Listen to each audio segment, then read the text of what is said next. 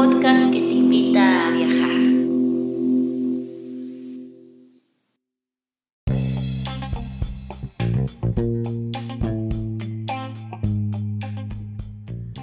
Si te gusta este podcast y vives en Noruega, no olvides hacer una donación al número VIPS 533604. Repito, 533604. Tus aportaciones ayudan mucho para continuar con este proyecto. Y si vives en otros países, puedes visitar la página de Amazon y comprar el libro Escritura Creativa, un manual práctico escrito por Guadalupe Ábalos y publicado por Norlis Publicaciones. Muchas gracias y disfruta del siguiente episodio.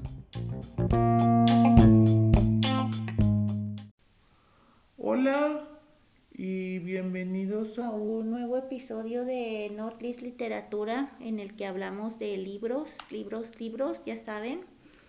El día de hoy tengo a mi amiga Natalia María Lorgen. Eh, ya tenía mucho que no estaba aquí. Bienvenida Natalia. Muchas gracias Guadalupe. Qué gusto poder participar de nuevo. Sí, este, ahora vamos a hablar de una autora que no es casi conocida, es muy poco conocida, pero eh, la hemos rescatado un poco. Creo que Natalia no la había conocido antes y yo creo que menos. Eh, pero es una, es, una, eh, es una mujer muy importante en lo que se le podría decir el protofeminismo, el feminismo antes del feminismo. Y ella fue una mujer que escribió varios libros y este ay no pues ya no me quiero adelantar y así sé como que la lady spoiler mejor Amalie este platícanos quién fue Amalie Scram Ah, sí, claro. Pues como dijiste, desafortunadamente no es tan conocida tal vez en lo internacional, pero en Noruega yo creo que sí es una de las autoras este, más conocidas, ¿no? De hecho, hasta hoy en día. y pues, como tú dijiste, fue una autora noruega que nació en la ciudad de Bergen y vivió entre los años 1846 y 1905. y lo que se asocia mucho con ella es lo que se llama el naturalismo, eh, algo que era muy popular en el siglo XIX y era es una, una corriente literaria que tenía como motivo describir la realidad tal como era y mm. de una manera como que aún más directa y cruda y detallada que en las obras del realismo, por ejemplo. Ah, y algo que se asocia mucho con, con esta corriente, el naturalismo, es de hecho el determinismo social Em, suena tal vez raro eso o, feo, pero lo que quiero decir es que los autores como Amalia Scram justamente querían presentar a sus personajes de sus obras como, como resultados o como productos de la herencia o también del ambiente en donde vivían. O sea, para Amalia no, no le interesaba mostrar Noruega como un paraíso lleno de un bello paisaje y su hermosa naturaleza con montañas altas y fiordos profundos, ¿no? Como lo habían hecho eh, los, los autores apenas unas décadas antes en la cúspide del romanticismo nacional, cuando Noruega se, se independizó de Dinamarca. Al contrario, Amalie quería realmente mostrar la realidad tal como era y que su país, Noruega, de hecho todavía era un país bastante pobre y que había este, una gran diferencia entre las clases sociales, donde solo una pequeña élite podía vivir bien, mientras que la mayoría de la población tenía que luchar para, para no acostarse con hambre por las noches, ¿no? Ah, y Amalia pues quiso describir todo eso porque ella misma lo, lo vivió tuvo una vida bastante complicada, con, con varias dificultades. En su, en su infancia, pues no estaba tan mal porque su papá tenía su propio negocio, pero y bueno, y por eso en ese entonces estaban bastante bien, de hecho, y Amalia y sus hermanos pudieron ir a la escuela, por ejemplo, pero luego finalmente el negocio del padre quebró por cuestiones económicas, por deuda y ese tipo de cosas, él se escapó, de hecho, de, de Noruega a Estados Unidos y Amalia y el resto de la familia se quedaron en Noruega, así que fue una situación muy difícil, una situación económica muy, muy complicada, obviamente, así que Amalia sabía de lo que, de lo que escribía, ¿no? En cuanto a la, a la pobreza, las dificultades económicas, pero también quiso describir sobre la situación de la mujer en ese entonces, porque justamente como muchas personas y muchas mujeres tenían vidas difíciles, particularmente hablando de lo, lo material y lo económico, tenían que casarse muchas veces nada más por, por razones económicas o por pura conveniencia. Y ella misma, cuando creo que solo tenía unos 17 años, tuvo que casarse con un hombre mucho mayor que ella. Y, y no lo amaba y fue muy difícil para ella, pero como era una mujer muy, muy particular, yo creo, y muy, pues sí, muy fuerte y muy valiente, ella de hecho logró divorciarse, algo que era muy mal visto en ese entonces y, eh, y casi imposible, ¿no? Particularmente para una mujer. y no solo se divorció una vez también se separó este de su segundo esposo más tarde en su vida mm. y por, por, esos escándalos que, que, eso causó y por yo creo que también por ser una mujer particularmente inteligente y muy sensible también tuvo varios problemas mentales y se hospitalizó este, varias veces eh, pasó este tiempo varias veces en en hospitales psiquiátricos, tanto en, en Noruega como en Dinamarca, de hecho. Mm. Así que su vida fue, fue difícil eh, en muchos aspectos y, y, eso era lo que quiso describir en sus obras, eh, no intentando este, hacerlo más bonito de lo que era, pero simplemente describir la realidad tal como era y particularmente desde la perspectiva de la mujer. ¿Se murió joven? Ah, no era tan joven, la verdad ahora no me acuerdo muy bien, déjame checar, pero no era tan joven. Y aquí saliéndome del script, pero es que lo que pasa es que me, me, ya me diste mucha curiosidad por su, por su este. Ah, déjame ver.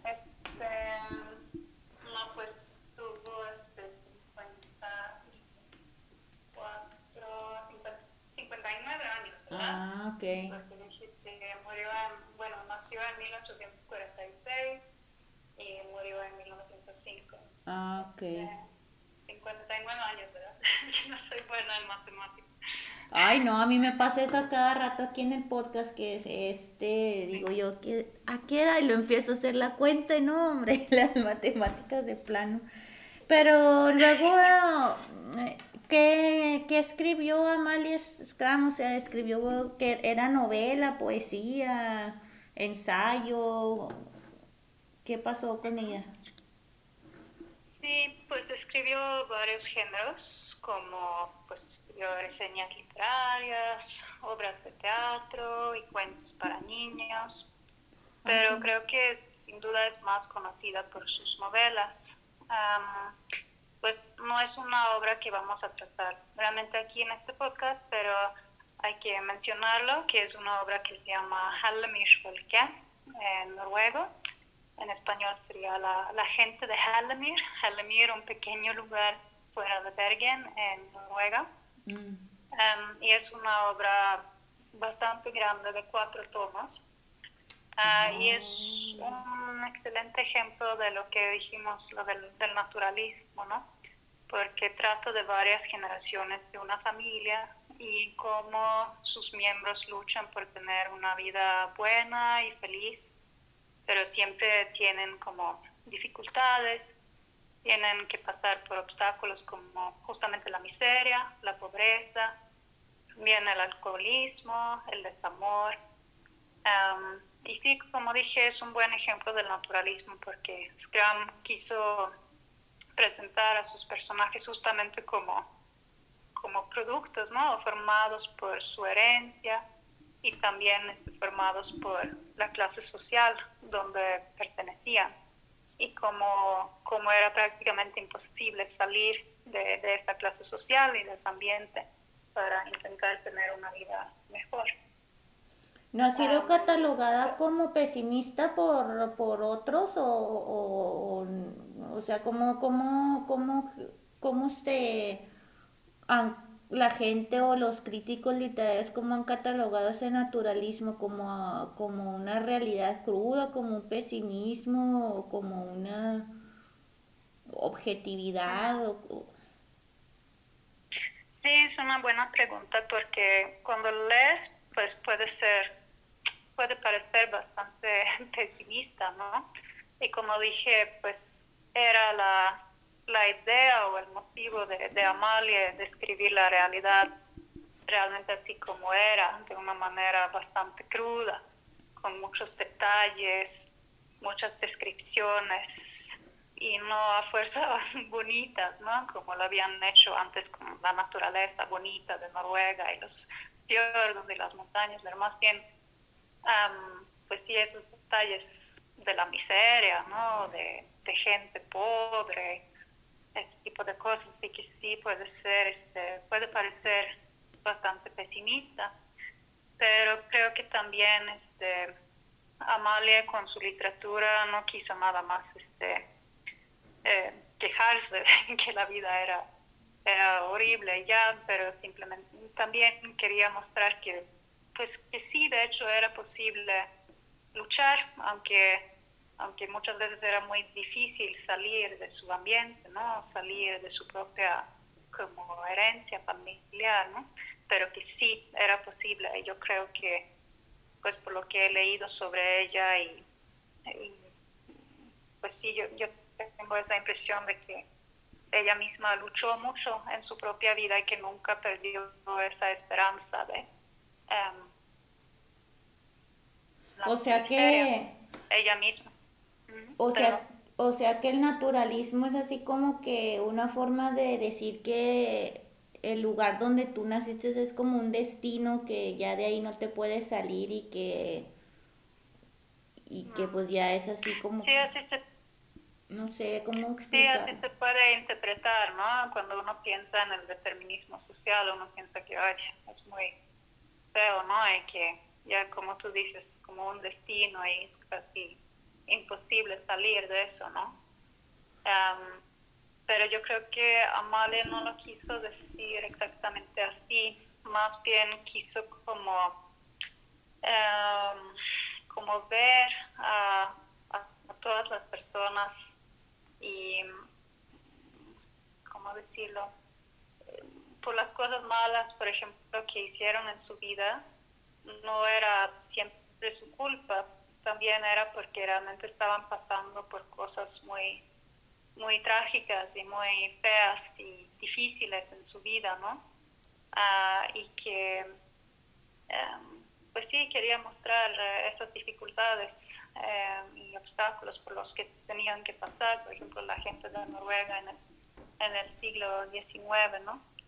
Y y es lo que, dijo ella misma también, que quiso este, describir a esos personajes de sus libros con, eh, por así decirlo, como con ojos de misericordia, em, por así decirlo, em, que, pues sí, que eran, simplemente ¿Perdón? O sea, así como que sin juzgar a, a sus personas. Ajá, sí, sí, gracias, es lo que quise decir. O sea, sin sin juzgarlos, pero que también era posible este, salir de esas cosas, ¿no?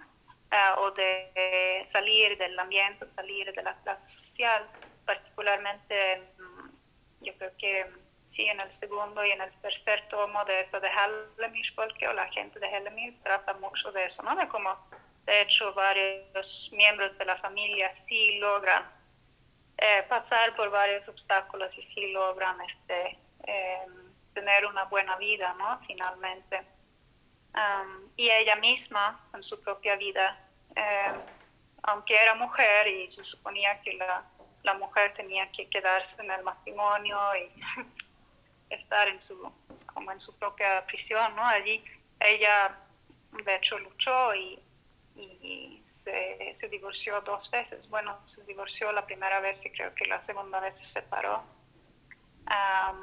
y era, pues no era nada fácil para una mujer ser escritora en ese entonces, pero ella siempre siguió luchando, ¿no? Para hacer lo que ella realmente quería hacer. Así que no, aunque, aunque describió a sus personajes así, con esos ojos de, misericordia, por así decirlo, pues no era nada más que, que eran víctimas tampoco, ¿no? También era posible salir de eso. Que aunque puede, ser, puede parecer pesimista, yo tengo esa impresión de que, de que Amalia no, no perdió la esperanza tampoco, ¿no? Y que, o sea, como que, siguió luchando, ¿no? ¿Perdón? Siguió luchando, ¿no? Así de que, o sea, aunque escribía así de todas formas en su vida personal, pues el hecho de que haya logrado divorciarse, como tú dices, en esos tiempos donde pues era casi casi imposible y un acto revolucionario, o sea, ya no sé qué es algo que es así de revolucionario en nuestros días, así de que toda la gente diga, ¡ah!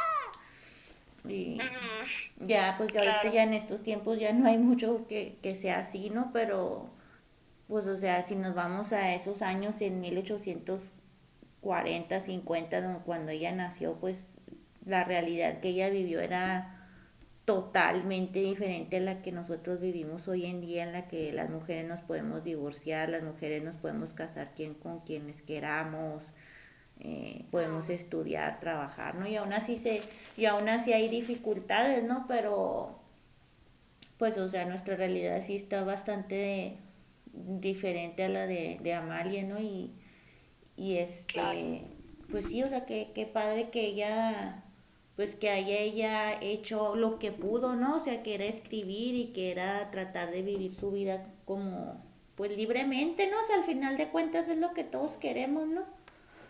Y pues se tiene que ah. tener pantalones para eso y pues qué fregona la Amalie.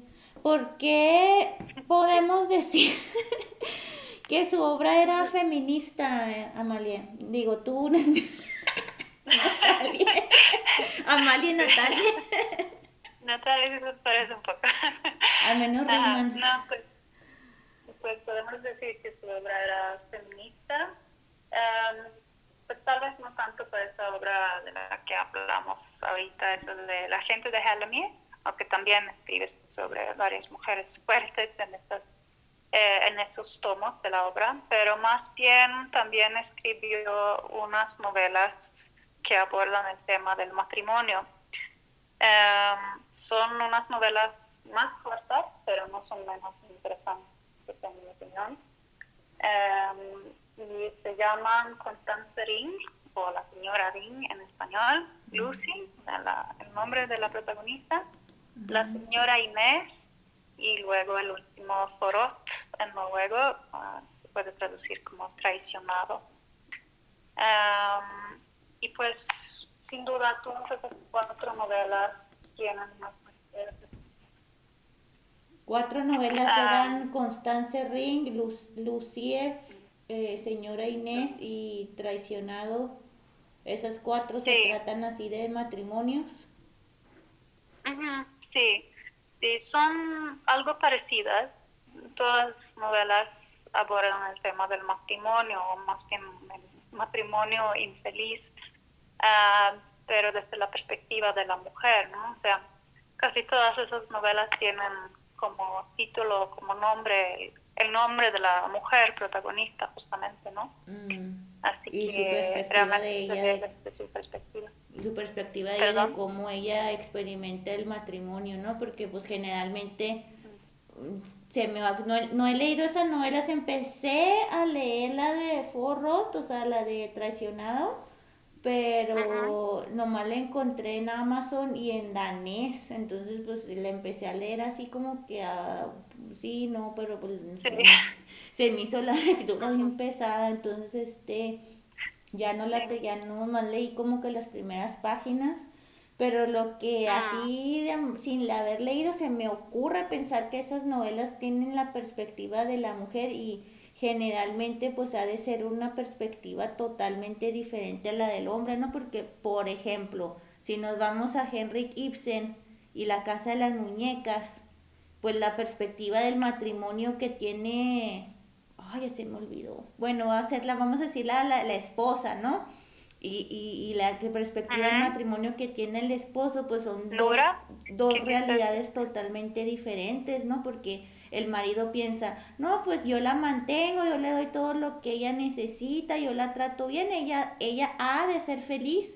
Y pero luego le preguntamos a la esposa, pues no, no, o sea, no es feliz porque ella no quiere que la mantengan, ella quiere ser de ayuda, ella quiere ser, usar sus capacidades intelectuales, ella quiere trabajar, ella quiere salir y es miserable por eso. Pero son dos, es una misma realidad y son dos perspectivas totalmente diferentes. Entonces yo me imagino que en estas novelas pues ha de ser algo parecido, ¿no? O sea, de que siendo que son la perspectiva de la mujer, pues ha de ser muy diferente a la del hombre, ¿no? Claro. Sí, sí. Y yo creo que pues sí son, es un muy buen testimonio de cómo era ser mujer en ese entonces y vivir en un matrimonio en, Noruega también en ese entonces, porque ella misma lo vivió y ella misma este, tuvo el valor de, divorciarse, ¿no? Y, y, supo cómo, qué tipo de escándalos se, se causó, ¿no? Y qué, tan mal visto era Así que sí es un muy buen testimonio por parte de, una mujer. Eh, y que sí, como tú dijiste, hablando de lo de la, del lenguaje o de la lengua, desafortunadamente esas novelas, de hecho, eh, yo también las leí prácticamente en danés, porque yo creo que de hecho no las han, eh, no las han traducido al noruego moderno, de hecho desafortunadamente así que eso, eso realmente hace falta porque yo creo que así muchas más, muchas más personas las leerían hoy en día, ¿no? sí, eso es, lo que, eso es lo que yo también estaba pensando porque luego hubo ahí una, un drama, ¿no? De que ella dijo que ya no quería ser noruega, ¿no? Que quería ser como que quería ser danesa, ¿no? Entonces eh, me pregunto mm. si, si todavía hay un pleito cantado, que, o sea, que sí es cierto, o sea, no, yo también estuve buscando las obras en noruego y, o sea, no las encontré y mm. nomás hay unas poquitas en inglés, ¿no? La de traicionado la encontré en inglés. Sí, nada más la de traicionado. Sí, sí realmente, porque son, son muy buenas novelas, es literatura de, de alta calidad, según mi opinión, y son muy pues para mí fue, de hecho, cuando me acostumbré al, al danés, prácticamente pues me, me gustó mucho leerlas y son fáciles de leer, son muy emocionantes, uh, pasan muchas cosas y pues no, son nada aburridas, pues así que realmente hace falta um, traducirlas a un noruego más moderno y también traducirlas al, al inglés o al español. Mm un trabajo que debe hacerse. Sí, pues es como que ese tipo de, de diamantito que te encuentras, ¿no? Y este dices, tú, ah, esto debería de ser rescatado, ¿no? Y pues aquí nosotras con nuestro granito de arena, a ver si hay, este, si alguien nos quiere este apoyar o alguien quiere Sí, no, o sea, porque luego dice la gente, no, pues es que novelas de 1800, de qué aburrido, pero no, o sea, hay muchas que sí son aburridas, obviamente, porque ya, ya están muy lejanos de nosotros, pero hay otras que, que no, o sea, que, que pues es la misma cantaleta, o sea, o sea, hasta el día de hoy, pues hay gente que en el mundo que se, se tiene que casar por conveniencia y hay gente que la casan en, a contra de su voluntad en el, o sea, en, el, en estos mm, en 2022, hay, hay, hay este, cosas que todavía suceden en nuestros tiempos y, que, pasaban en 1850, 60, ¿no? Y, pues este, qué, interesante que pues ver todo esto, ¿no? Y a lo mejor eso nos ayuda también. Yo pienso que a lo mejor a muchos lectores los podría ayudar, ¿no? En el sentido de que dicen, ay, pues ella, ella sufrió y no pudo porque pues sus condiciones sociales, el lugar geográfico donde se encontraba, pues no pudo hacer más, pero yo que tengo, que estoy viviendo en el año 2022, que vivo en México, que vivo en Estados Unidos, que vivo en Europa, no sé, yo sí puedo hacer algo al respecto con mi vida, ¿no? No sé, a lo mejor ya le estoy dando un lugar muy alto a la literatura, ¿no? Pero al menos en mi caso, a mí, a mí cuando leo cosas y sí como que me anima o me me, me ayuda a pensar, ah, no, pues no estoy tan mal o no, no estoy tan bien. O sea, no sé, como que siempre uso la literatura como una herramienta de introspección. Entonces, pues a lo mejor ah. estas obras de Amalie puede que también ayude a otras mujeres a que tengan esa misma introspección en sus respectivas vidas, ¿no? Claro, sí, yo creo que es muy importante lo que dices, porque yo creo que esas esas mujeres protagonistas o esos, esos personajes de sus obras, no solo de, de, las obras de Amalia, pero pueden servir como muy buenos ejemplos, ¿no? Y aunque fueron escritas pues, hace más de, de 100 años, este, casi 200 años, pues este, todavía nos pueden servir como buenos ejemplos hoy. Como tú dijiste, eh, las condiciones para la mujer desafortunadamente no son perfectas todavía, ¿no? En, muchos lugares del mundo.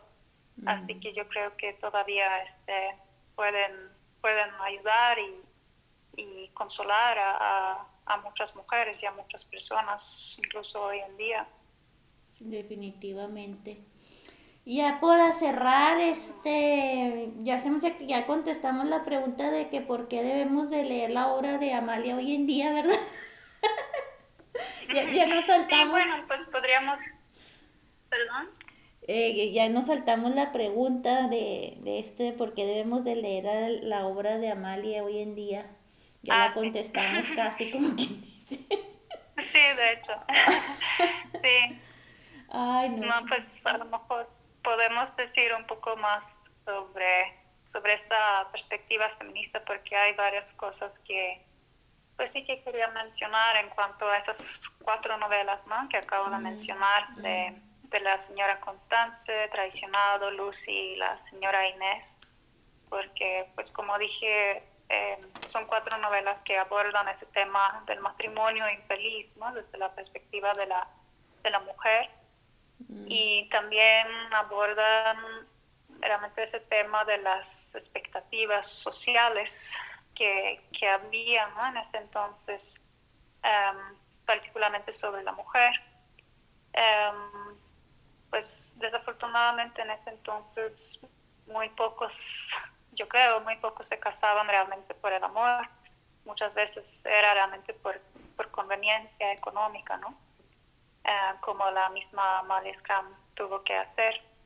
Em, y pues muchas de estas mujeres eh, acababan siendo muy infelices porque no había amor o no había un amor recíproco en, el matrimonio.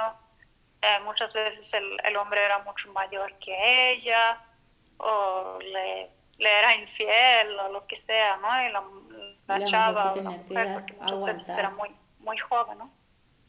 Perdón que la mujer se tenía que aguantar de que le pusieran los cuernos y que no la trataran ah. bien y sí. Pues entonces, ¿cómo se pues, llama el libro en, en inglés? ¿Se llama Betrayed? Ajá, Betrayed, sí. Pues ahí está la recomendación para nuestros, ahí está la recomendación para nuestros auto, para nuestros queridos oyentes hablan inglés, escriben, pues este, ahí está la de Betrayed, que es pues una, se podría decir, ¿sientes tú que es una denuncia social o sientes tú que nomás es como una fotografía? De así de la realidad. ¿Qué quieres decir exactamente? Si es como una, una fotografía, o sea, que nada más quiso describir la realidad. o, la quiso, o, quiso, o quiso denunciar la, las así las condiciones de la mujer, que cómo sentiste tú que, que, que, estaba escrito con qué, o sea, el tono.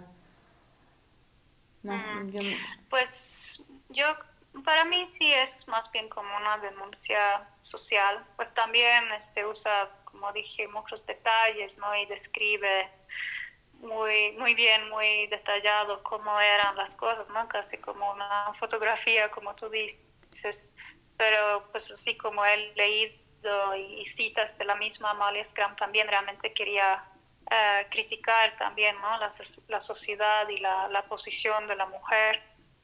Um, esa hipocresía que existía, ¿no? En cuanto, pues sí, en cuanto a, al matrimonio, por ejemplo. Matrimonio sí, de que supone que la mujer sí tenía que llegar virgen al matrimonio, mientras que el hombre pues podía hacer lo que le diera la gana o podría ejercer su sexualidad de, de otra manera, ¿no? Y estaba ahí ese doble estándar, ¿no? De que pues si los dos somos seres humanos, porque porque tú tienes un estándar y, yo tengo otro estándar, ¿no? Eso ha de ser también eso es una crítica, ¿no? Porque pues eso estaba mucho en, esos tiempos, ¿no? Así que pues sí. les recomendamos a nuestros queridos oyentes que lean eh, Betrays y si les interesa ese tema. Y pues ya nosotras podemos este cerrar y, pues te agradezco mucho Natalia que hayas este participado en el podcast el día de hoy. Te dijiste un tema muy interesante. Me encantó esto del naturalismo. Eh, me encantó esto de la crítica social, feminismo. Muy interesante. Ah, pues muchas gracias a ti. Muchas gracias a ti por dejarme participar de nuevo. Siempre es muy interesante hablar sobre la literatura contigo. Sí, ¿verdad? Hubiera sido padre que viviéramos en la misma ciudad. Está, eh, eh, Natalia, ¿estás en, en dónde estás otra vez? ¿En Puebla? ¿En Celaya? Al menos ya estamos en el mismo eh. país. sí, sí, sí, por lo menos. Sí, yo estoy en, en León. En León, Guanajuato, México, y yo estoy en Ciudad Juárez, Chihuahua, México. Eh, hablando de literatura noruega. Ajá, sí, ¿por qué no? ¿Por qué no? Porque podemos. Pues eh, muchas gracias, Amalia, eh, Natalia.